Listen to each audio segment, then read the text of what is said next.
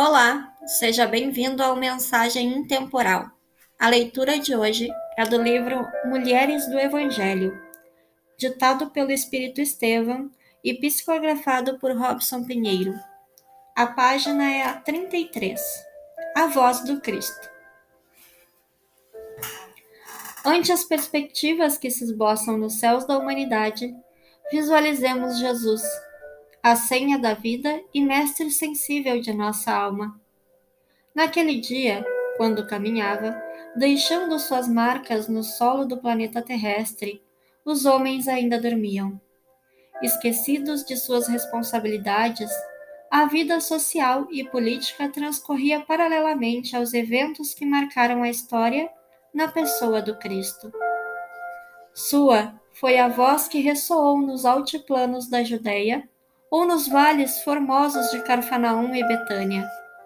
Sua foi a mensagem que mais tarde sensibilizaria os domínios dos Césares e descobriria os valores adormecidos dos filhos da terra. Embora os humanos dormissem o sono dos incautos e despreocupados, ele trabalhou no silêncio dos séculos, elaborando lentamente o futuro dos povos no laboratório do mundo. Mesmo que os seus seguidores se tenham esquecido do sentido de seus ensinamentos, jamais ele se deu por vencido.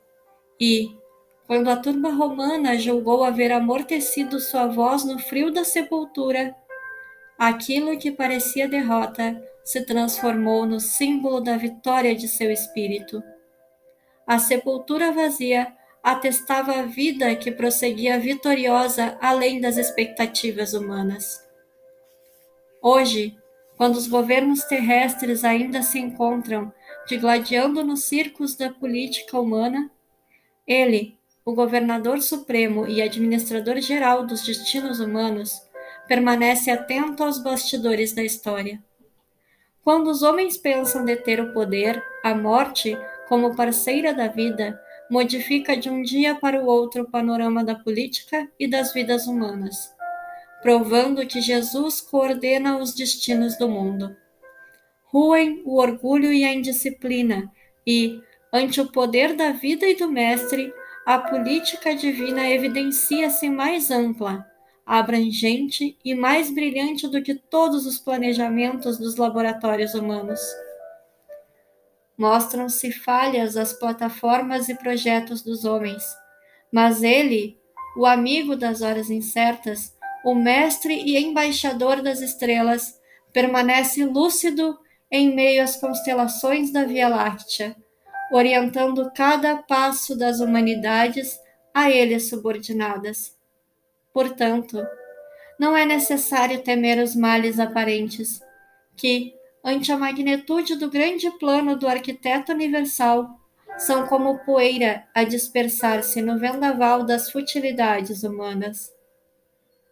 Entreguemo-nos a Ele, o amigo que nunca falha, e coloquemo-nos à disposição das forças soberanas da vida, que personificam o bem em benefício de todos nós. Somente Jesus detém autoridade moral suficiente para nos conduzir em meio às estrelas da Via Láctea, rumo ao brilho dos sóis, para onde demanda a nossa marcha sideral.